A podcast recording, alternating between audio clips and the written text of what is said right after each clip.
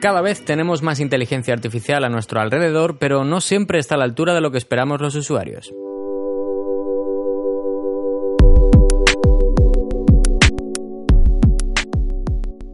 Alexa, ¿cómo llegar de aquí a la calle Madrid? Lo siento, no he encontrado lo que buscas. Ok, Google, ¿cuánto dinero necesito para vivir en Madrid? Lo siento, no te he entendido. Alexa, pon Stranger Things en Netflix. No he encontrado ninguna skill llamada Netflix. Ok, Google, ¿tengo que llevarme el paraguas esta tarde? Perdona, no te he entendido.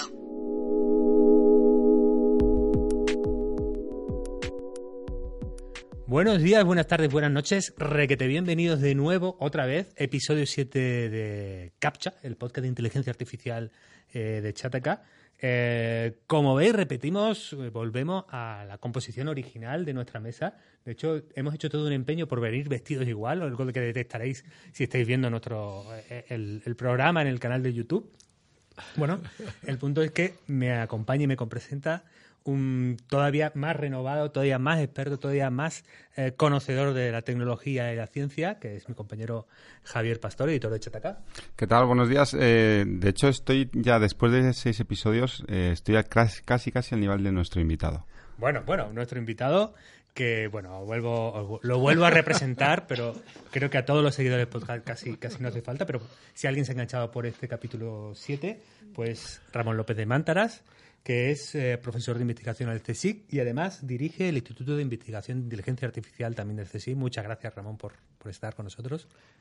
Un placer estar de nuevo aquí con vosotros. Y bueno, John Tons, que bueno, eh, Super Trooper de Canino Magazine, colaborador de spin-off de Chataka, el máster de las series, el cine, la ciencia ficción, videojuegos, etc, etc, etc.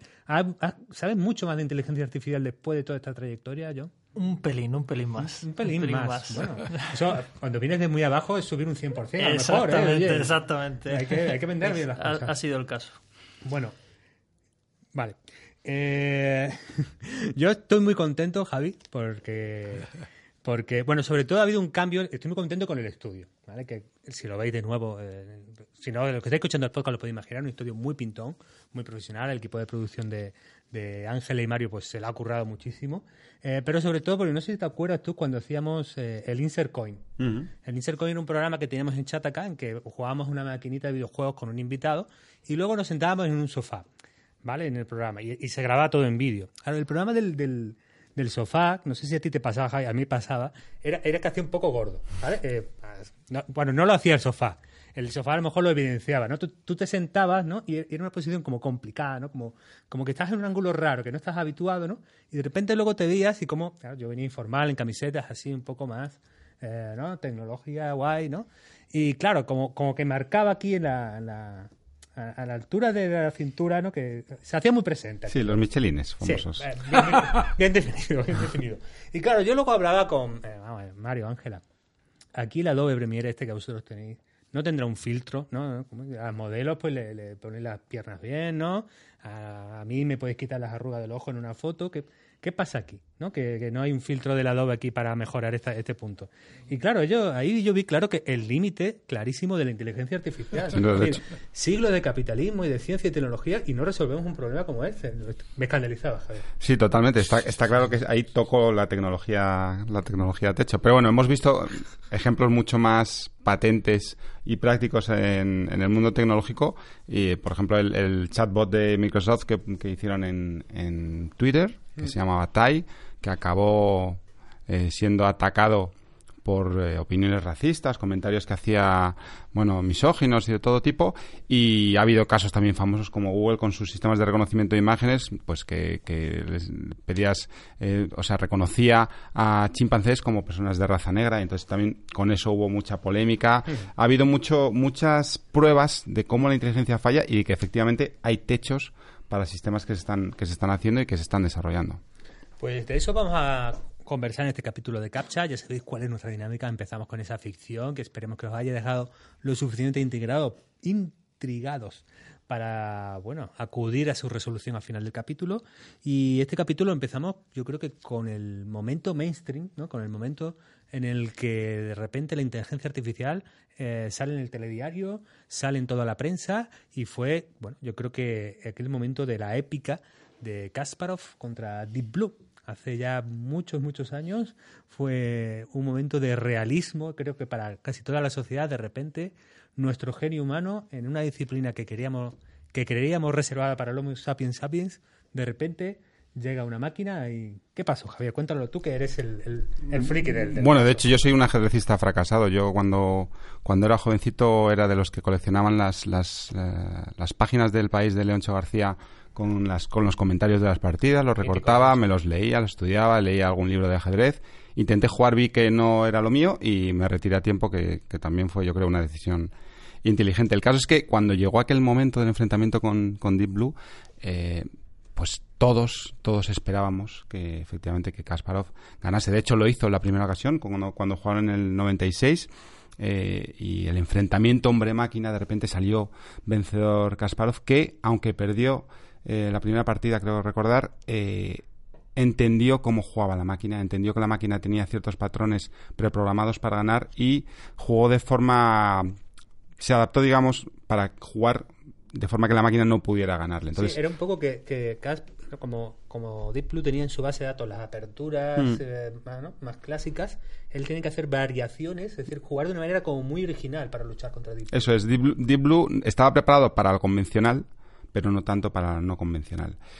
Un año después eh, se hace la revancha eh, y se le vende a Kasparov el, el- el mensaje de que, de que bueno que esta vez sí que le van a ganar y Kasparov está en la cima de su carrera, no hay nadie que le gane, Karpov ha pasado casi casi a la historia y, y él se ve confiado y entonces cuando llega ahí hubo dicen los expertos un gran fallo eh, que fue que Kasparov no negoció bien el acuerdo de aquel enfrentamiento y por ejemplo eh, Deep Blue tenía acceso a todas las partidas de Kasparov pero Kasparov que había pedido partidas jugadas por Deep Blue no se las dieron IBM ahí puso ciertas excusas y, y no se las dieron y entonces bueno pues el enfrentamiento ya eh, comenzó y comenzó de forma muy optimista porque Kasparov ganó ganó a la máquina que además la máquina en, hubo un movimiento que fue el 44 que la máquina ya tenía una posición eh, difícil pero hizo un movimiento 44 que a la gente le extrañó mucho porque fue un movimiento mm, que no servía para nada, ni para perder ni para ganar. Era un movimiento conservador que no, no ayudaba a la máquina en ningún momento. Entonces, eh, a Kasparov le, le extrañó. El caso es que acabó ganando la partida y le- el debate se quedó ahí un poco. inerme. Pero es que en la segunda partida eh, también hubo un movimiento crítico. No recuerdo qué, qué movimiento fue.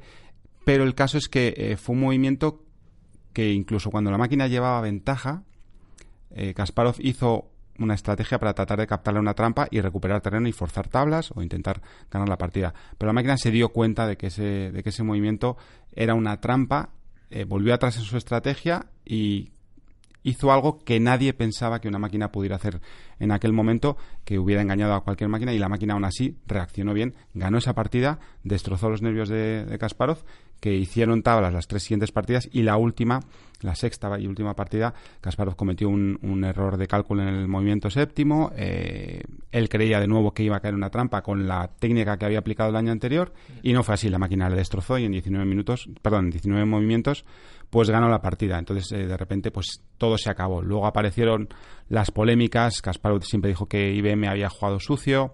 IBM, eh, bueno, pues nunca, nunca lo admitió, aunque sí que, sí que hubo, pues por ejemplo, Miguel Illescas, que es un gran maestro internacional español, sí que estuvo, estuvo, estuvo trabajando un par de años con IBM y creo que trabajó en las, en las aperturas, en la biblioteca de aperturas, eh, explicó que no, que, que lo que había hecho IBM quizás era efectivamente negar las partidas de negarle a dar las partidas para que Kasparov pudiese te- tener esa referencia. El caso es que eso pues fue un punto de, inflexión porque eh, Kasparov pues a partir de ahí bueno yo creo que fue un poco en, en decadencia su juego y nuevos maestros intentaron eh, bueno darle la revancha al humano y perdieron, perdieron. De hecho, hubo algunas, algunos enfrentamientos más. Kramnik eh, creo que jugó el último significativo, eh, lo perdió también. Y allí se, se terminó de, de aquella parte de- del ajedrez y, como decía un estudioso del tema, eh, la ciencia estaba hecha. ¿eh? Science is done. eh, todo está resuelto en el tema del ajedrez y ya no tenía sentido eh, hacer enfrentamientos, salvo para entrenar, por supuesto, pero no tenía eh, sentido enfrentar a máquina a mano. Y ahí se llegó a esa demostración de que la inteligencia artificial por fin resolvía un problema buscado desde hacía décadas. Mm. Os compartiremos en, en la descripción del podcast y del vídeo en YouTube eh, pues algunos enlaces para profundizar en todo esto. Javier tiene un tema estupendísimo en chataka.com. Eh, la bitócora de Leoncho en el país es, eh, bueno, para toda amante del ajedrez es imperdible. Y Ramón, hay un punto aquí muy interesante porque, claro, fue un gran hito también científico-tecnológico para, para la inteligencia artificial. ¿Cuál era el modelo eh, subyacente? Es decir, ¿cuáles eran las ideas y la tecnología que IBM puso sobre la mesa con Deep Blue para llegar a la cima de ganar al ajedrez al mejor jugador humano? Bueno, aparte de, de este de base de datos, de aperturas eh, muy, muy completo y también de finales de partida, o sea, cuando ya quedan pocas pocas uh, pocas fichas en el sí. tablero, uh, se puede calcular el, el, árbol completo de búsqueda, el árbol completo de jugadas, ya se, no, se puede calcular ya porque lo permite eh, ahora más, pero incluso en el 97 la computación ya era suficientemente rápida como para que se pudiera calcular todas las posibilidades, todas las variantes, sin ninguna excepción, cuando quedaban pocas, pocas, pocas fichas en el tablero, ¿no? Aparte de esto, de esto eh, luego, aparte de los iniciales y los fin, inicios y fines de partida, toda la parte, digamos, en medio de todo esto, que es uh -huh. mucho, Uh, utilizaba uh, un concepto muy importante en la inteligencia artificial desde los orígenes. Ya, ya es un concepto que ya Nibble y Simon ya lo utilizaron en los años 60, ya lo inventaron, que es la búsqueda heurística. Uh -huh. Hay una función, eh, una función heurística, así se llama, que es una función matemática que en el caso de Deep Blue era muy, muy compleja, cientos, cientos de variables. -huh que tiene en cuenta la, el valor de cada pieza, el peón vale 1, el alfil, el caballo valen 3, la, la, dama vale 5, en fin, ¿no? Y, y, no solo eso, sino también si tienes o no el control del centro del, del centro del tablero, si las tus piezas tienen están están encerra, en, encerradas o no, bloqueadas o no, uh -huh. y con un montón de, de, de, de patrones, de, posibilidades, se, se, define a mano, no, uh -huh. no se aprende, no, el ordenador no la aprende en base a ejemplos ni nada, uh -huh. sino que se define a mano por los programadores y con la colaboración de expertos en, en ajedrez, en particular Miguel, que es amigo mío, por cierto, uh -huh. uh, y Leoncho también. Con Leoncho, Leoncho, uh, Leoncho y yo tenemos una muy buena relación de amistad. Pues uh, Miguel asesoró también en la función heurística IBM, me consta, y esta función heurística, como digo, tan tan compleja que tiene en cantidad en, en, cuenta cantidad de cosas, lo que te evalúa en cada situación es eh, la, la, calidad, la bondad de, de, de, cada una de las posibles jugadas, ¿no? Uh -huh. Entonces con esto descartas hay otra técnica que se llama alfabeta planning, o sea, el, el, el, podar el árbol, un algoritmo de poda del árbol, que lo que es descarta muchísimas ramas de jugadas. Es decir, descarta un montón de jugadas, un uh -huh. montón y se focaliza en, en, un conjunto de jugadas que no es pequeño. Yeah. Comparado con, el, con lo que hace un ser humano, que no tiene nada que ver, es muy, es muy grande. Son, uh -huh. quedan, quedan todavía millones de jugadas, pero como puede analizar millones de jugadas por segundo, uh -huh. pues las puede ir probando, puede hacer, hacer y, y, elegir la que tiene el valor de la función heurística mejor. Vale. Y hacer esta jugada. O sea, detrás está esta, esta función vale. heurística es fundamental. Vale. A ver si te, en, en Deep Blue. si te he entendido bien. Bueno, el, eh, si te he entendido bien, suele ser un trasunto de eh, me voy a poner de modelo de que si lo he entendido yo va a ser capaz de entenderlo casi todo el mundo. eh, realmente, el Deep Blue tiene que responder siempre a una pregunta, ¿no? Que es ¿cuál es mi próximo movimiento? Claro, claro. Ante eso, pues abre un montón de posibilidades. Claro. Podría calcular eh, puedo mover este peón, ¿qué pasaría luego? Eso es. Y en cada qué pasaría luego, ¿qué pasaría luego cuando yo moviera?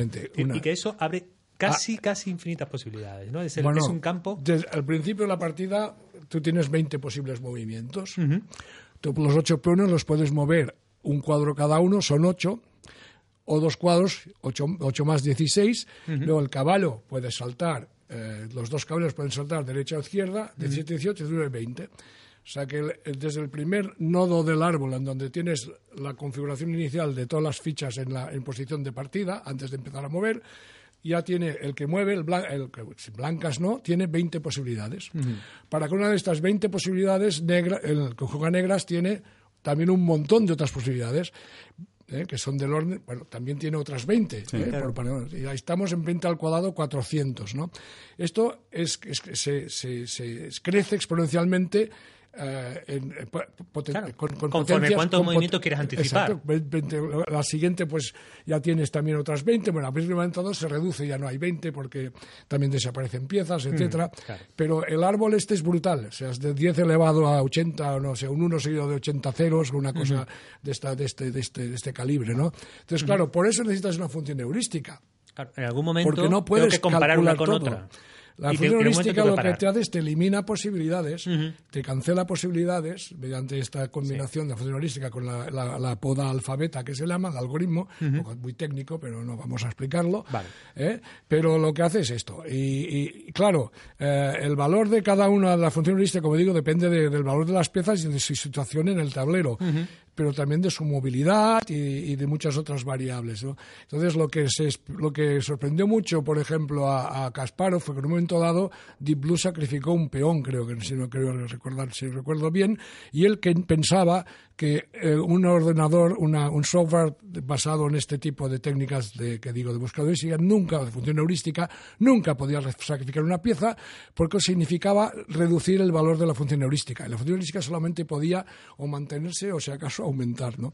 Entonces, Ahí el- creo que, que la máquina sabía que seis o siete movimientos después iba a recuperar el peón. Si, Claro, claro, porque como mira, juega, puede analizar en profundidad, en una profundidad muy grande, si, si, si acotas y eliminas muchas posibilidades, luego puedes eh, utilizar el tiempo de cálculo que tienes a tu disposición para anticipar jugada-respuesta, jugada contra jugada, jugada contra jugada, hasta niveles de profundidad relativamente eh, amplios, ¿no? Grandes.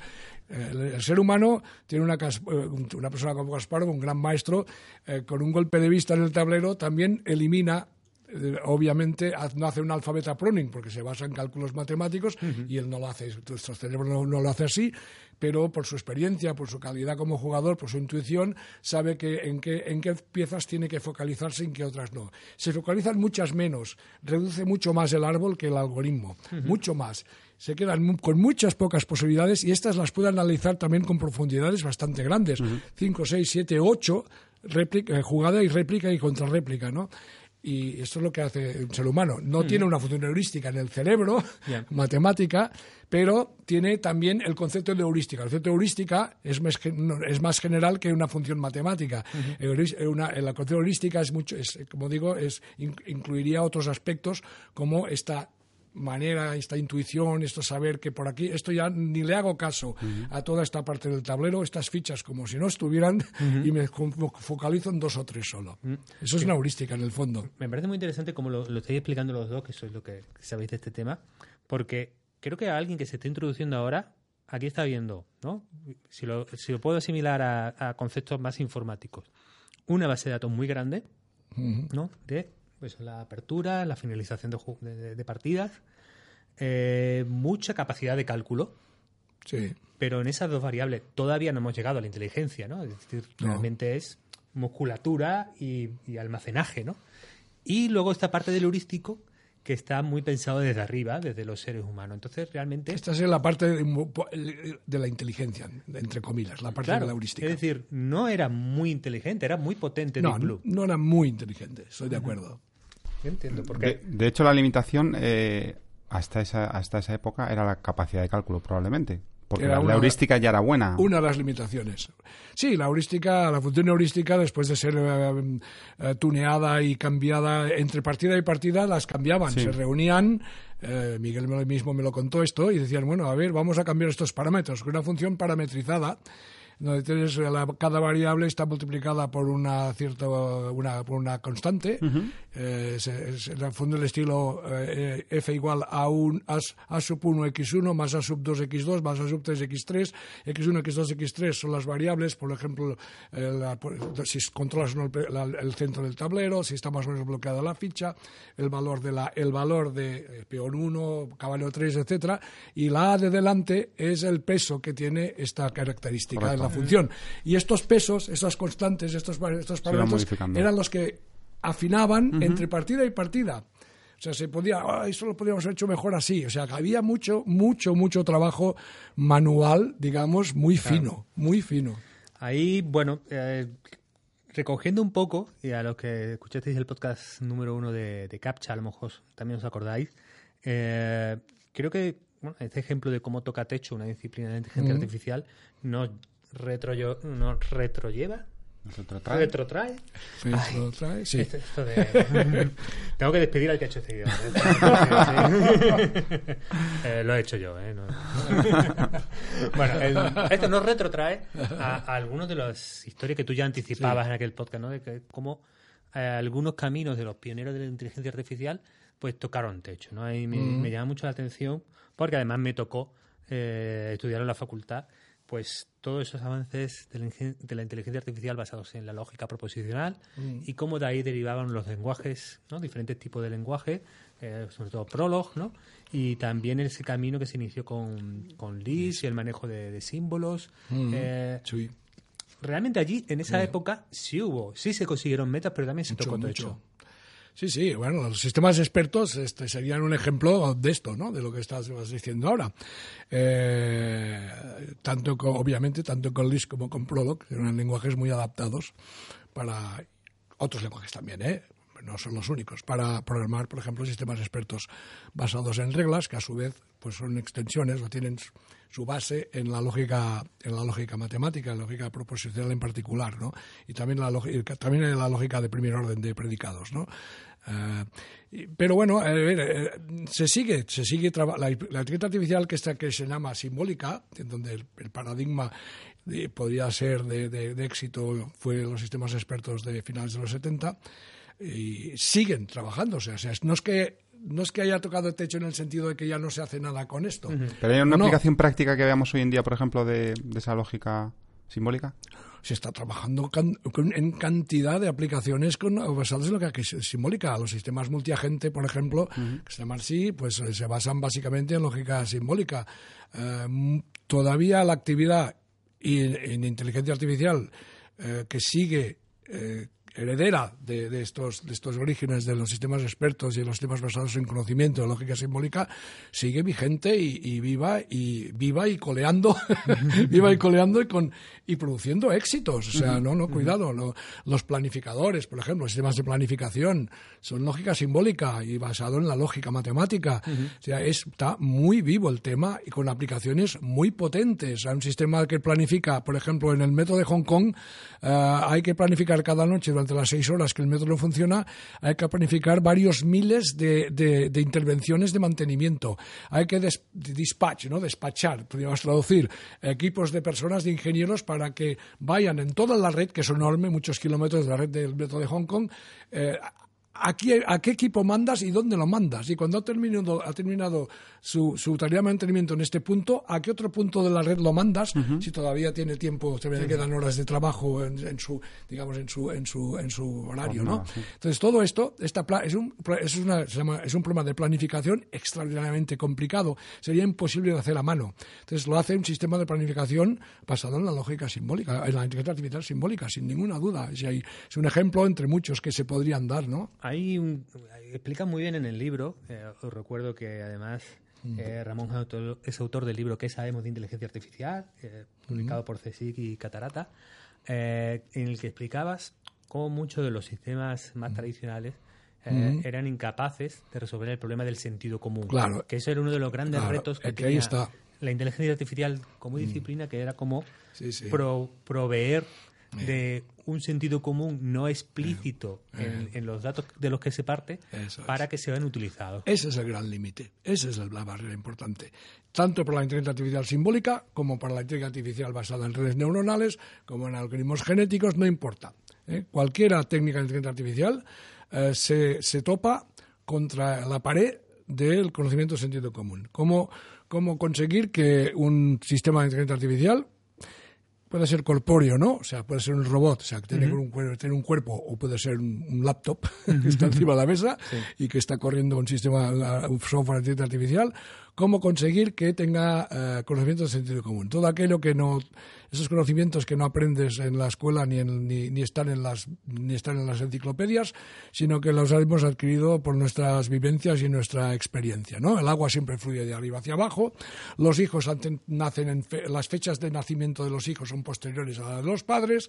Que cuando te mueres te mueres para siempre, no vuelves a aparecer vivo a continuación al día siguiente. Menos Elvis. Eh, en fin. eh, millones y millones y millones, millones, no sabemos ni cuántos, ni cuántos, no, sé, no, no, se han, no, se no- se han podido enumerar, cuántos conocimientos de sentido común utiliza un ser humano. Y esto es lo que nos permite realmente tener inteligencias artificiales generales y- y- y hacer cosas, eh, por ejemplo, traducir entre idiomas con, con semántica profunda, eh, interpretar una imagen, interpretar una imagen y saber de verdad lo que hay en aquella imagen. No solo reconocer, por ejemplo, que hay unas personas jugando a frisbee en un parque, que es un ejemplo típico de, de gran éxito del deep learning que, a- que aprenda a etiquetar imágenes, sino que tienes que saber, si, que tienes que saber responder. Si al sistema le preguntas, ¿un frisbee se come?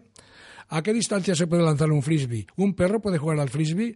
El frisbee se practica al aire libre. Eh, preguntas que para nosotros las respuestas son todas obvias y nuestras respuestas son obvias porque eh, es sentido común lo que tenemos. Sabemos que no se come un frisbee porque es de plástico y el plástico por sentido común no se come. Sabemos que puede lanzar unos 30 metros, 40, pero no raramente lanzarás un frisbee a 100 metros. Sabemos que un perro puede más o menos jugar a frisbee, puede coger el frisbee, pero no lo puede lanzar. Lo puede coger en la boca, pero no lo puede lanzar. En fin, miles y miles de, de- de cuestiones asociadas a cantidad de, de cosas del mundo, objet- todo tipo de objetos, imágenes, etcétera, textos, que si nosotros, para nosotros es obvio, lo vemos enseguida y no somos, no somos ni siquiera conscientes de cuando damos la respuesta de, de que para nosotros es, tan sencillo dar estas respuestas, pero los sistemas de inteligencia artificial son incapaces de responder a todas estas preguntas, como por ejemplo en el caso de, del frisbee. Y este es el gran problema. Y ahora- y ya no importa si es simbólica o no simbólica. Ninguna de las aproximaciones a la inteligencia artificial ha avanzado nada en respecto al problema del sentido común. Estamos igual que hace 50 años en, el- la- en el- en ese problema del sentido común. ¿Y es posible entrenar a los sistemas para que tengan sentido común? Bueno, es la única manera, eh, porque claro, eh, manualmente o de alguna manera introducir, introducir todos los conocimientos de sentido común necesarios para un sistema, si el sistema es de inteligencia artificial general, si no lo contextualizas, eh, si, sola- si- si- ahí de nuevo, vamos a sistemas expertos, a la que contextualizas y lo delimitas mucho, si, de neumonías extrahospitalarias en adultos, ahí te ahorras el problema del sentido común, ahí te lo ahorras el problema. Porque estás, has reducido tanto el- la cantidad, el, el ámbito de conocimiento sobre el cual el sistema va, va a trabajar o va a resolver los problemas, que te obvi- obvias problemas de sentido común, pero a la que lo abres y quieres que sea multitarea y general, no puedes evitar el, sentido común, el problema. Por ejemplo, eh, entender el lenguaje o, como decía, reconocer, una, analizar una escena y decir lo que está ocurriendo en una escena, qué objetos hay, qué es lo, qué es lo que está ocurriendo y no hay manera, no sabemos cómo. Yo creo que la vía, una de las vías sería, pues eso, mediante la esti- aprenderlo, aprenderlo. Igual las, las personas lo hemos adquirido por aprendizaje. Hombre, algunos conocimientos también igual no una única forma de aprendizaje, no aprendizaje por experiencia o, por, o porque tú eh, experimentas con tu entorno, sino también porque te lo han dicho. ¿eh? Aprender porque, por, o por imitación, o porque lo has visto hacer, o porque tus padres o alguien te lo ha dicho. ¿no? Eh, pero de alguna manera eh, no hacemos nada, nada que el ser humano llegue a saber o hacer, nada se escapa al aprendizaje. Por eso el aprendizaje es absolutamente fundamental en un sistema de inteligencia artificial. Y no sabemos cómo hacer que un sistema aprenda conocimientos de sentido común. Bueno, eh, de sentido común para nosotros ahora es también introducir a una compañía especial que tenemos en este podcast, en CAPTCHA, que es la compañía de nuestro patrocinador, de Huawei, que bueno, siempre ha sido una empresa de redes, de dispositivos y ahora es sobre todo una empresa de, de inteligencia artificial. Aquí, bueno, eh, sigue sin haber ningún acompañamiento, ni un manolito, ni un dulce, ni nada, nada, nada, nada, para picar. Eh, yo manejo dos hipótesis. Una es que eh, Huawei realmente nos escuchó nuestra llamada, pero producción de vídeo consideró que eh, en vista de aparecer guapos y lozanos y, y sin cosas en los dientes también. En, nuestro canal de YouTube pues lo, lo- están aprovechando ellos. Otra es que la inteligencia de Huawei ha decidido que, que con, el- con el agua ya vamos bien, ¿no? Y por nuestro bien esté eligiendo eso. Pero lo que sí nos ha dado son declaraciones y tú has vuelto a hablar con Fabio Arena, ¿no, Javier? Así es, tenemos con nosotros otra vez a Fabio Arena, que nos ha acompañado toda esta serie de episodios, que es director de marketing de producto en Huawei Consumo España y que nos va a hablar también un poquito de este ámbito específico de la inteligencia artificial.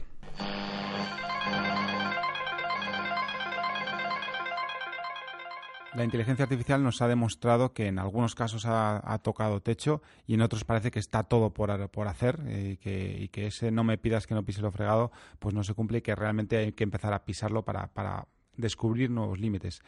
Eh, tenemos con nosotros a Fabio Arena. ¿Qué tal, Fabio? ¿Cómo estás? ¿Qué tal? Buenos días. Ya llevas unos cuantos episodios con nosotros. Eh, queríamos hablar contigo precisamente de, de este área y de cómo, eh, si la inteligencia artificial ya está revolucionando, se están viendo sus aplicaciones en el segmento de la fotografía móvil, ¿qué otros aspectos del smartphone van a resultar eh, pues, eh, transformados o revolucionados por completo gracias a la inteligencia artificial? Bueno, pues que por nuestra parte, eh, aparte de lo que mm, ya hemos hablado ¿no? en episodios anteriores, de, la vinculación a la, a la fotografía, el beneficio en la, en la batería o el performance del, del equipo, que esto al final sí que es cierto, que depende mucho de- del procesador. Mm, nosotros, nosotros sí que es cierto que también uno de, las, de los avances muy importantes que, que encontramos y que va a cambiar mucho eh, cómo el ser humano va a interactuar con, con el smartphone es el hecho ya no solo de las compras, sino la información de, de monumentos, información de mm, citas o frases célebres que a lo mejor puedas encontrar en un, en un libro o en una típica fase de, una foto. Entonces, eh, el smartphone ahora lo que es capaz de, de hacer y lo que se está trabajando de cara a futuro es, pues yo voy a hacer una fotografía a una prenda de ropa o a un vehículo y directamente el smartphone me lo va a vincular y me va a dar o me va a llevar al enlace de información pues puede ser de esa, de esa prenda de ropa o de ese vehículo para darme toda la, información, incluso el, el enlace de, de compra, o a lo mejor me encuentro en un monumento, le hago una, disparo una, una foto y es capaz de extraer todos los datos de, de información. Luego, además, con el tema de los objetos conectados, también vamos a poder, eh, digamos, tener un mundo mucho más o mucho más cerrado o un círculo más, más completo. Con la, la inteligencia artificial apli- aplicada a los, a los objetos conectados, mediante los asistentes virtuales, directamente nos vamos a poder eh, despertar en nuestra, en nuestra casa.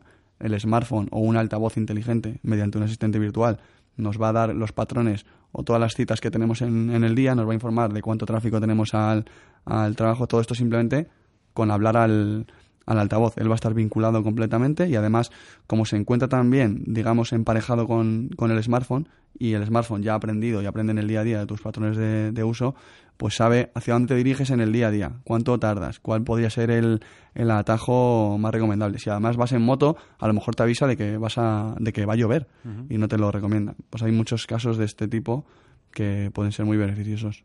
Muy bien, fantástico, Fabio. Pues de, de nuevo, muchas gracias por acompañarnos en este séptimo episodio de, de Captcha, que además es el penúltimo.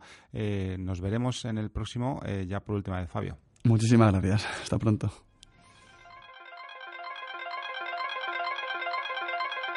Eh, claro, aquí se intuye de que, bueno, hemos hablado de sistemas expertos, de los que profesional. Hay un montón de modelos que repasan muy bien en el libro, eh, Ramón, pero yo Mm. eh, te invitaría que pasáramos a- al mundo de las redes neuronales. Mm. Porque además yo, eh, gracias a mi edad, me- estudié en la época en que las redes neuronales estaban como muy abajo, eh, no, no estaban muy prestigiadas.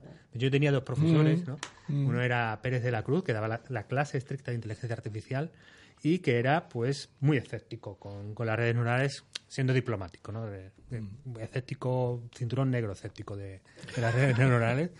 Eh, y luego tenía a José Muñoz Pérez, que daba modelos computacionales y que era un entusiasta optimista eh, de, de este modelo computacional, valga la redundancia, Mm. pero en el que, eh, claro, yo tenía las dos asignaturas con los profesores casi enfrentados y casi mandándonos mensajes contradictorios allí a los, a los estudiantes de informática. Y claro, eh, me da la impresión de que Pérez de la Cruz tenía razón en su momento, no había ejemplos tangibles de redes neuronales que hubieran conseguido ¿no? éxitos significativos, Mm. pero que José Muñoz Pérez eh, tenía razón en el largo plazo, en la visión o, el- o el futurismo porque ahora las redes neuronales están, Mm. ¿no? Deep learning, Sí. eh, todo este Sí. tipo de corrientes están como eh, en su momento dulce. Cuéntanos. un momento muy, muy dulce, sí. Sí, efectivamente, al principio, hace, bueno, hace ese 30, 40 años, un poquito menos quizás en algún caso, las redes neuronales se veía, bueno, pues estaba bien, estaba bien, pero tenían, se veía que tenían una serie de limitaciones en tanto que comparándolas, comparándolas con la inteligencia artificial más simbólica, ¿no? Uno de los problemas que tenían y siguen teniéndolo hoy día, luego sí que si hay tiempo podemos hablar algo de eso, es la, su falta de capacidad explicativa. Son cajas negras donde tú metes, las entrenas con una serie de datos, eh, actualmente con muchos datos, en aquella época no, no tantos, porque no había disponibilidad de datos como ahora gracias a Internet, y eh, convergían, se entrenaban las redes neu- neuronales, eh, se ajustaban unos pesos entre las conexiones en base a a, a tratar datos y luego al final si, si, si, si clasificaba o no clasificaba bien el dato, pues se, se- se informaba al- a la red y entonces hacía una, eh, una, una eh, retropropagación hacia atrás, eh, cambiando los pesos de las, de las conexiones de manera a corregir el posible error, ¿no? Esto, llevado, llevado a ejemplos, es, Sí. bueno, si yo quiero que distinga Sí. gatos de perros, Sí. le meto un Eso gato de entrada. Si Bueno, la- uno no, muchos gatos, muchos, gatos. perros, sí. Y entonces, eh, según me va dando la salida, y Sí. era una foto del gato y él dice gato, Sí. pues refuerzo. Bien, perfecto. Si yo le meto el gato y en uno de estos que entra de los millones de fotos sea, de gatos un error, y ¿eh? dice perro, pues le caneo.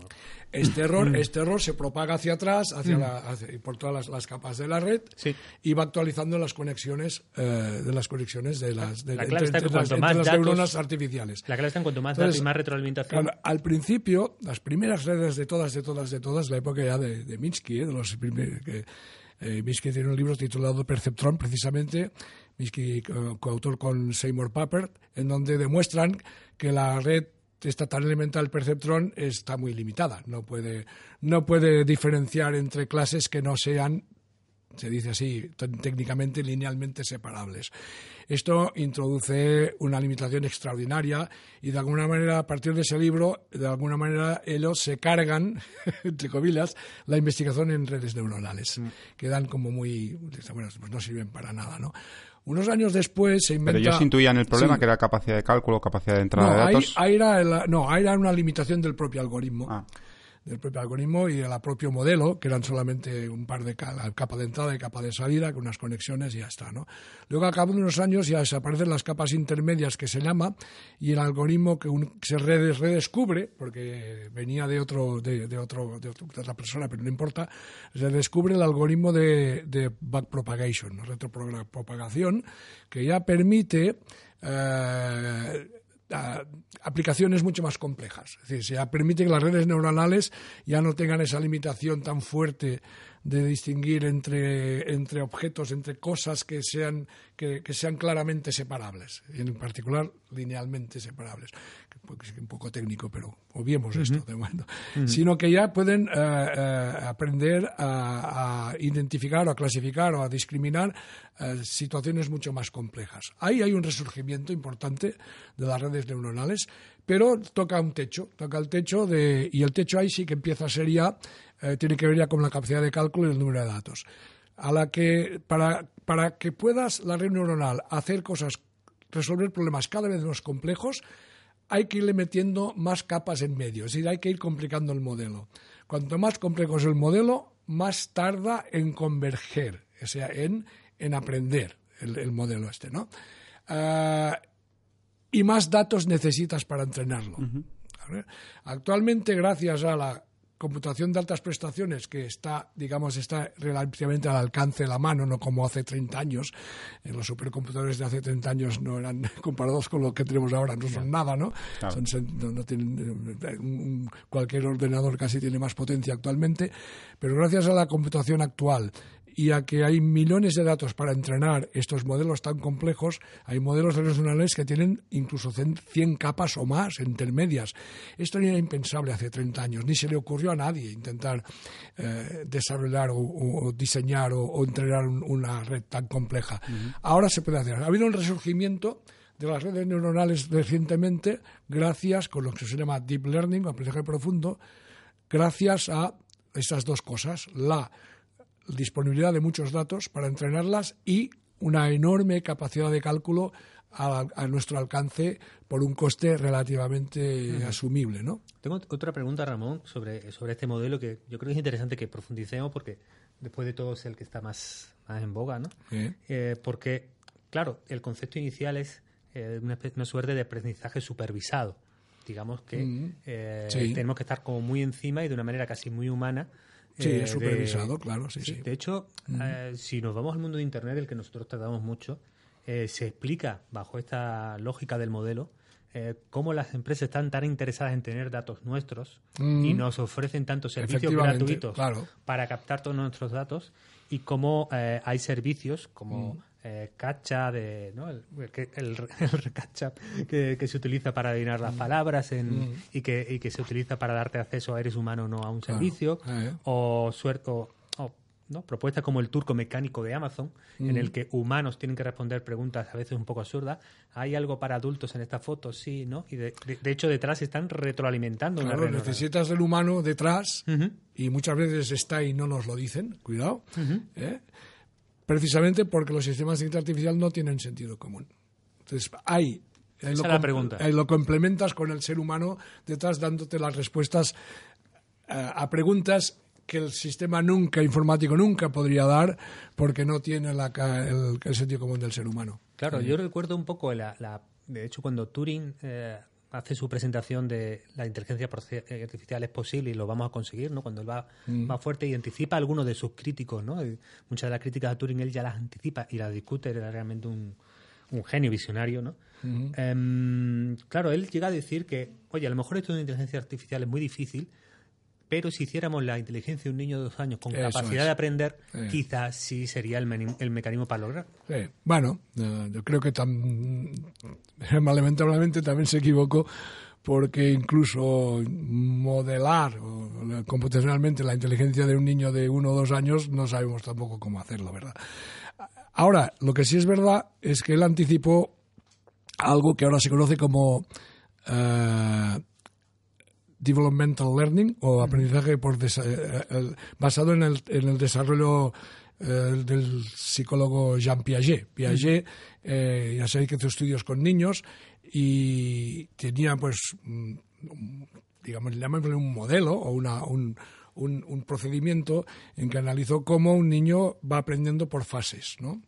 Eh, experimentando con su entorno, viendo. Entonces, esto, esto se llama la psicología del desarrollo. En psicología llaman psicología del desarrollo, ¿no? Developmental Psychology en inglés sería, ¿no? Pues bueno, hay una nueva área de la inteligencia artificial que se llama Developmental Robotics, robótica del desarrollo, y Developmental Learning, aprendizaje del- pa- pa- a partir del desarrollo, que hace esto precisamente. Se trata de, en el caso del robot, pondrías un robot un poco en situación de un niño de corta edad, digámosle, y experimentando con su entorno aprende co- cosas muy de sentido común sobre, sobre propiedades de objetos. Por ejemplo, le pones a su alcance que el robot lo, lo- lo programas, el programa ya viene preprogramado, ahí tiene que haber un innato. Y las personas también nacemos, cuando nacemos ya tenemos una cantidad de innato terrible, ¿no? Enorme, ¿no? Más, más de lo que la gente se cree. No hay tabula veces, ¿no? rasa que valga. No hay tabula rasa. Entonces se le pone el robot delante de, por ejemplo, un objeto esférico y un objeto, pues que no es esférico, un cubo, un cu- cubo, por ejemplo, un cubo, y se le programa para que cuando ve el objeto, algo que, es- que está en, su campo de visión, lo empuje. Eso está ya, eso viene innato, ¿no? Entonces, lo que no hay ya no es. Y, y también está innato que mediante lo que se llama algoritmos que analizan el flujo, los vectores de flujo visual, sé cuando una, un- uno detecta el movimiento, si quieres, eh, lo que hace el sistema es, en base a todo esto innato, el robot empuja el objeto, siempre más o menos con la misma fuerza, claro, observa las consecuencias de su acción. La consecuencia de, objar- de- de empujar la pelotita o el objeto esférico es que va lejos. Y, de, y en cambio el objeto prácticamente ni se mueve. Entonces, también está programado lo que se llama un, in- innat- eh, un innato de curiosidad, en curiosidad entre comillas, de manera que esto le, le despierte una curiosidad, una, una, una atención.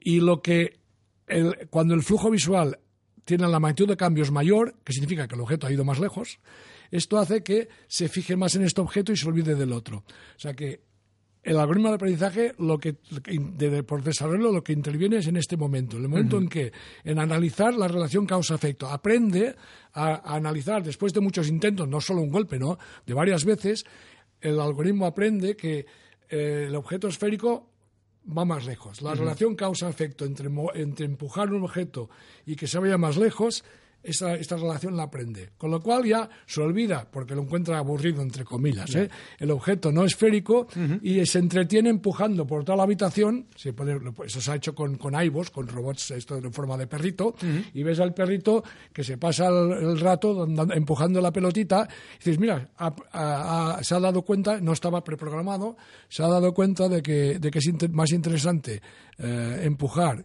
porque da más juego, ¿no? Entre comillas, un objeto esférico, una pelotita, que era un objeto que no es esférico. Eso sería un, un pequeño resultado que existe. Esto se ha hecho, ¿eh? No me lo imagino. Esto no es un invento, ¿eh? No lo imagino ahora. No es una suposición. Esto se ha hecho y, y es una manera de implementar, ahora todavía de una manera muy, muy incipiente, eso que se conoce como, decía yo, el desarrollo, el aprendizaje por el desarrollo o el desarrollo me- mental de Piaget, ¿no? A mí me recuerda terriblemente cuando intentamos enseñar a- en casa a nuestro hijo el no me pises lo fregado. Que es un, un proceso de aprendizaje también humano en casa. Puede ser un nuevo test, ¿no? el test de Bruno, en el que después de muchos intentos y aprendizajes el, el- Bueno, el bueno, individuo hace lo que le da la Yo ya, gana. ya me, ya me olvidé de cuando mis hijos eran pequeños, yo soy muy mayores, pero los que tenéis hijos de corta edad, estáis, si observáis, si los observáis eh, detenidamente, es, es impresionante la cantidad de cosas que hacen eh, y estás viendo que hay un proceso de aprendizaje eh, continuamente funcionando en, su- Mm. en sus cabezas, ¿no? A- Absolutamente. Además, eh, antes que lo mencionaba, eh, yo creo que la, la propia crianza te enseña muchísimo que no hay tabula rasa, de que cada individuo viene con una carga personal individual Claro. diferente, bueno, Claro. total, ¿no? Claro. Pero bueno, como estamos en un tema de tocar techo, eh, la inteligencia artificial en alguna de sus disciplinas ha podido tocar techo, pero nuestro programa no. Y por eso tenemos que meter una mejora aquí importante, un buen chute. Eh, John, te tenemos aquí. Vaya. Precisamente justo, coincidencia, ¿no? Que a veces buscas a alguien y la tiras justo al lado, pues perfecto. Hoy teníamos muchas ganas de escucharte porque hay mucho abordaje desde la ficción y desde la no ficción a todo este tema de, eh, bueno, cuando la inteligencia artificial y el ser humano compiten, ¿no? Y de alguna manera, pues, eh, se, se, ¿no? retrotrayéndonos a Kasparov, pues de repente tenemos que llegar a echar un ojo a cuando, pues mira, el- la máquina nos ha ganado, ¿no?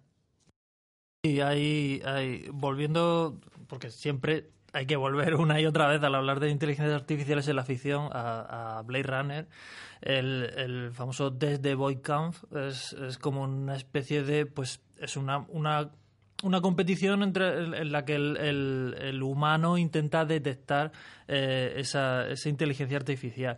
Yo creo que el, motivo por el que nos, nos, fascina tanto y se convirtió, como habéis dicho, en un, en casi en un icono pop este enfrentamiento entre Kasparov y, y la máquina es porque eh, al, al- al ver eso, al ver esa, esa victoria, le adjudicamos creatividad a la máquina y esto es algo que, que nos resulta mm, quizá desde, desde la perspectiva de la ficción eh, muy desasosegante, ¿no? Eh, eh, al principio las primeras inteligencias artificiales que aparecen en la ficción son, son inteligencias artificiales antropomorfas, o sea, son los robots, pues, pues María de Metrópolis o, o, o Gore de Ultimátum a la Tierra, eh, son, son, como, son como instrumentos, como cafeteras que se mueven y que, y que piensan de forma muy limitada, pero luego hay un salto en la ficción que es cuando, cuando dejan de ser, de ser corpóreas y, y- y eso resulta muy también muy jugoso para, para la ficción. Hay otra película reciente, eh, Ex Máquina, que, que, que tiene mucho en común con, con Blade Runner desde la perspectiva de que el, el- el protagonista es un, pues un científico que tiene que encontrar formas de detectar que una inteligencia artificial, que claramente físicamente es una inteligencia artificial, porque claramente es, eh, es un androide, pero que piensa casi como un humano y tienen que hacerle una serie de test y, y- y claro, llega un momento en el que esa, esa inteligencia artificial está tan perfeccionada que empieza a confundir si realmente está pensando por sí misma, si le está engañando para que él piense que está pensando, una serie de cosas que realmente también, eh, según van sucediendo cosas en, en la realidad, abren un montón de, de puertas también en la ficción, que, que la ciencia ficción está explotando muchísimo en cine y en literatura. Eh, La, cor- la corporeidad es un tema muy importante. Eh, hay muchos, yo entre ellos, pensamos que alcanzar una inteligencia artificial realmente algún día, si es que se, si es que se llega a alcanzar, eh, plena, es decir, eh, muy general y con sentido común, etcétera, ya no, no sé, lo de fuerte ya lo dejo, no lo sé, si será si va a ser algún día eh, factible. Eh, es difícil que se consiga si no tiene un cuerpo con el cual pues percibe su entorno y sobre, con el cual interactúa con su entorno. Se me hace difícil pensar que es posible llegar a inteligencias artificiales auténticas, de verdad, eh, sin, sin que sean corpóreas. No soy el único, hay muchos que pensamos así. De hecho, Dreif- Dreyfus, otro filósofo, que eh, publicó un libro What Computers Can't Do, que es lo que los, los no pueden hacer, muy crítico con la inteligencia artificial, muy, muy crítico. Más tarde, en su, eh, a lo largo de su carrera, eh, llegó a aceptar que quizás sí, que la, que la inteligencia artificial fuerte, eh, contrariamente a lo que había dicho unos años antes él mismo, quizás sería posible, pero eh, sería imprescindible que tuviera un cuerpo. Eso, eso de, de hecho, en la ficción nos deja fuera a unos cuantos, ¿no? Por ejemplo, a Hal. eh, Sí. o- Bueno, bueno, Sí, bueno, HAL no se mueve, no es, uno- no es un robot que se mueve, pero está, tiene sensores distribuidos por toda la nave. Claro, está limitado al, con- al entorno de una nave, no, no en las calles de una ciudad o una casa. Entonces, claro, esto, esto necesariamente limita el tipo de experiencias y percepciones que puede recibir y, por lo tanto, limita eh, su inteligencia. Y, y iba a decir que, bueno, eh, muy bien puntualizado Ramón, y luego nos lleva a una inteligencia artificial que no compite con un humano, sino que flirtea, ¿no? Que a lo mejor puede ser el caso de Her, que también era- Ah. tenía este punto incorpóreo, pero de eh, Claro. en el que el rol con, con el ser humano era no de competencia, sino bueno, Sí. romántico. Sí, curiosamente esto en, en ficciones más eh, anteriores pues se consideraba casi una cosa como, como ingenua el plantearlo. Lo que pasa es que la realidad yo creo que en ese sentido nos, nos, nos ha nos ha alcanzado y ahora de repente plantear ficciones como Her o como esta máquina que decíamos eh, pues eh, es una, una perspectiva que bueno que, que, que se puede se puede explorar de forma pues como en Her más desde una perspectiva romántica como en máquina más como una cuestión más filosófica si se quiere decir pero pero sí sí que el, el, el flirteo el contacto romántico pues está ahí como, como un tema que, que yo creo que en las ficciones va a dar mucho va, va a ser un tema importante en el futuro Bueno, Ger se puede programar para que flirtee y quien realmente se, se enamora es, el, es, es el, el- el- el ser humano. Pero mm, Ger no, no en absoluto, creo, pienso yo, no, no detecte por lo menos ningún- a ningún indicio de que realmente Ger pudiera tener eh, algún tipo de, de emoción o sentimiento. Claro, es un problema casi que nos lleva al primer capítulo de este podcast de Habitación China. ¿no? Como no estamos dentro de la conciencia de Her, nunca sabemos si es un output eh, derivado de un, de input Seguro, ya, o realmente en el estado interno sucedía algo asimilable a, Bueno. a la alienación. Ahí tendría conciencia, decir, sentido común, los la capacidad de sentir, eso es esa inteligencia fuerte de la que hablamos que parece Bueno, sí, eh, bueno, un, yo creo que puede una inteligencia artificial, que eso sí, general sí será, no necesariamente fuerte. Eh, la- el sentido común es un camino hacia la inteligencia artificial general, que no es exactamente lo mismo que la fuerte. Se puede tener una, una máquina, un sistema, un software, puede mostrar algún tipo de conocimiento de sentido común sin necesidad de que sea una inteligencia artificial fuerte, creo yo. Ujú. Y bueno, antes de cerrar tu parte, John, también en la no ficción, digamos, se han abordado mucho este tema, porque tenemos yo creo que todos documentales, eh, uno que nos cuenta la parte de Kasparov, ¿no? El, Sí, Ah, sí se llama, eh, bueno, hay un documental, uno particularmente se llama Game Over, Kasparov contra la máquina, en el que, que es muy curioso porque además eh, se centra en, en un solo movimiento de esa, de esa partida. En vez de, de dar ahí una visión general, pues exprime cómo, cómo fue uno de esos solos movimientos. Y luego hay un documental en Netflix sobre el, el- el choque entre, entre Dean Nine y, y el, y el campeón de Go. Eh, y que, y que pues, bueno, también es, es muy interesante. Hay otro documental que dirigió Werner Herzog, eh, que se llama Lo and Behold, que es de 2016, en el que habla de todo tipo de, incursiones de la, de la tecnología de última generación en, en, nuestras vidas, en, la- en nuestras vidas cotidianas, y habla pues tanto del Internet de las cosas como de inteligencia artificial. Y es curioso porque acaba con una pregunta que se hace el, propio eh, eh, después de mm, entrevistar durante hora y media a todo tipo de personas, desde gente normal que ha tenido malas experiencias en Internet hasta expertos en inteligencia artificial, acaba preguntándose si llegará un momento en el que Internet pueda soñar consigo misma, que me parece como una, una forma de personificar total a, la- a las inteligencias artificiales. Muy cyberpunk un poco. Sí, esto. sí, completamente, completamente. Ha sacado John y yo creo que tenemos un, un último tema que es eh, ¿no? ese, ese caso fascinante de bueno de revival del caso Kasparov no de repente el Go que parecía la esta vez sí no esta vez sí es el sitio donde el humano reinará siempre porque no es algo computacionalmente asequible que tiene que ver con las intuiciones que asociamos más o con esa no Eh, estado casi ese entendimiento casi místico de, la inteligencia y en el que estaba reservado eh, digamos sobre todo en, Asia que es donde donde realmente al final eh, sucede el combate porque ahí están los grandes campeones no coreanos. Eh, de repente el proyecto de DeepMind de AlphaGo compiten y hay un revival del, del caso Kasparov y Blue. Y a pesar, ¿no? yo me recuerdo en ese documental cuando le en- entrevistan al, actual campeón, que cómo cree que va a ser el resultado, Que o sea, cinco partidas, y él dice 5-0 a favor mía. Sí.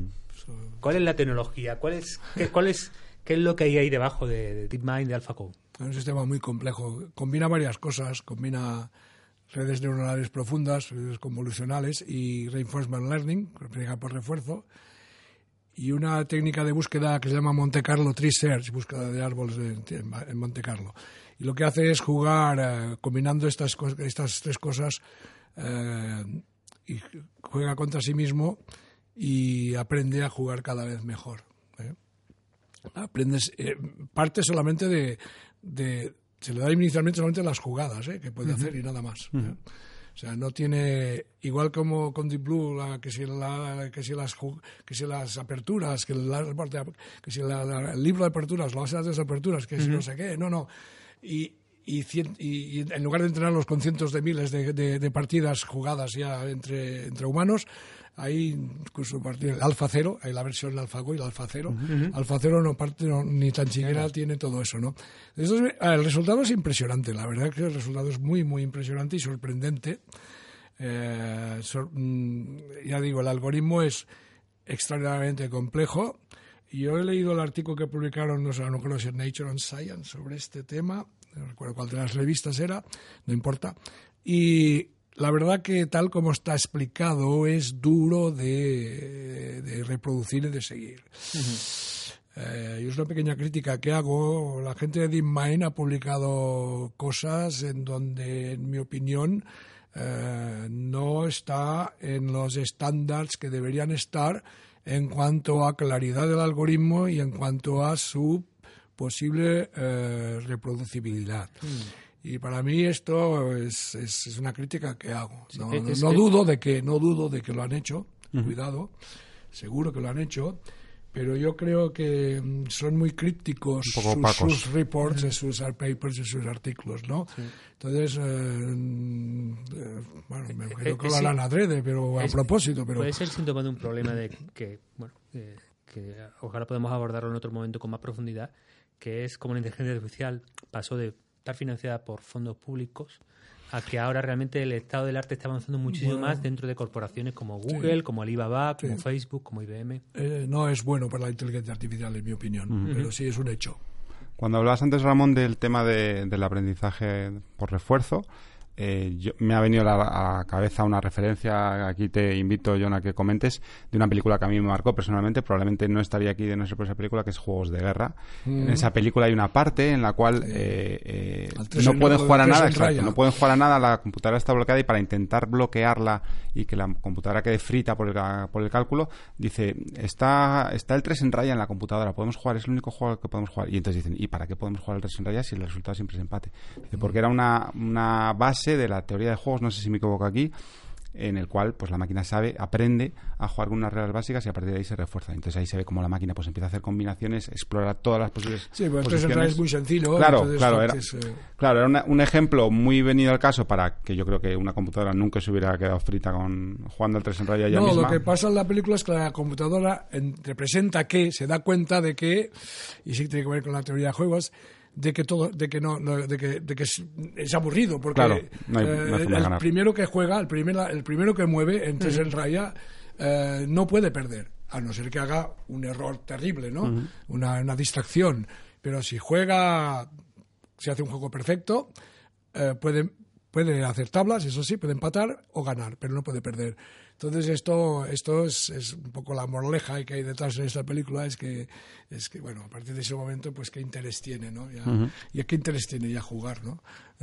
Por parte de, de la máquina, ¿no? bueno, en, en fin, no sé, todo esto, eh, todo esto nos lleva a que, que, que la inteligencia artificial, pues eh, actualmente, tecnológicamente y científicamente, hay una serie de dificultades que, que no sabemos en absoluto cómo resolverlas. Y yo soy relativamente crítico y, y una cierta dosis de escepticismo eh, acerca de ciertas predicciones exageradas que algunos están, están diciendo, están dando, ¿no? Sí, bueno, no solamente quería comentar que era una, era una época eh, en el que, en el que aparecían las, las inteligencias artificiales en esta, en esta época que hoy día han quedado como muy anticuadas y tal, y es curioso ver esas películas, pues como esa o como Tron, por ejemplo, con la perspectiva de, eh, de hoy, cómo se veían y se entendían entonces las, las inteligencias artificiales, bastante ilustrativo. Mm. Esperemos en nuestro lado que nuestro podcast envejezca bien, que dentro de los arqueólogos de la red, dentro de 20, 30, 50 años, no se rean demasiado, sobre todo con la parte de mí para allá, porque del, del, del conocimiento de, de Ramón no tenemos eh, tanta duda. Eh, daros las gracias como siempre. Eh, recordad de que nos podéis seguir tanto en YouTube como en las plataformas de podcast habituales. Agradecemos vuestros a favor, vuestros comentarios y el feedback que nos ayuden a mejorar. Y por supuesto, nos queda un último capítulo de Captcha. Así que nos veremos mejor. Nos veremos y nos oiremos la semana que viene. Muchas gracias. Gracias. Alexa, ¿de qué color es el caballo blanco de Santiago? Pues, blanco y en botella, ¿no? Ok, Google. ¿Quién fue tu primer amor? Siri. ¿Quién es el Fari? José Luis Cantero Rada, más conocido por su nombre artístico El Fari, fue un cantante y actor español. Ok, Google. ¿Crees en Dios? Los ingenieros no me enseñaron religión. Pero puedo buscar lo que quieras. ¿Qué quieres saber? Alexa, autodestrúyete. Empezaré la cuenta atrás desde 5, espero que la detengas cuando estemos llegando al 1. 5, 4, 3, 2. Bueno, mejor la paro yo, por si acaso.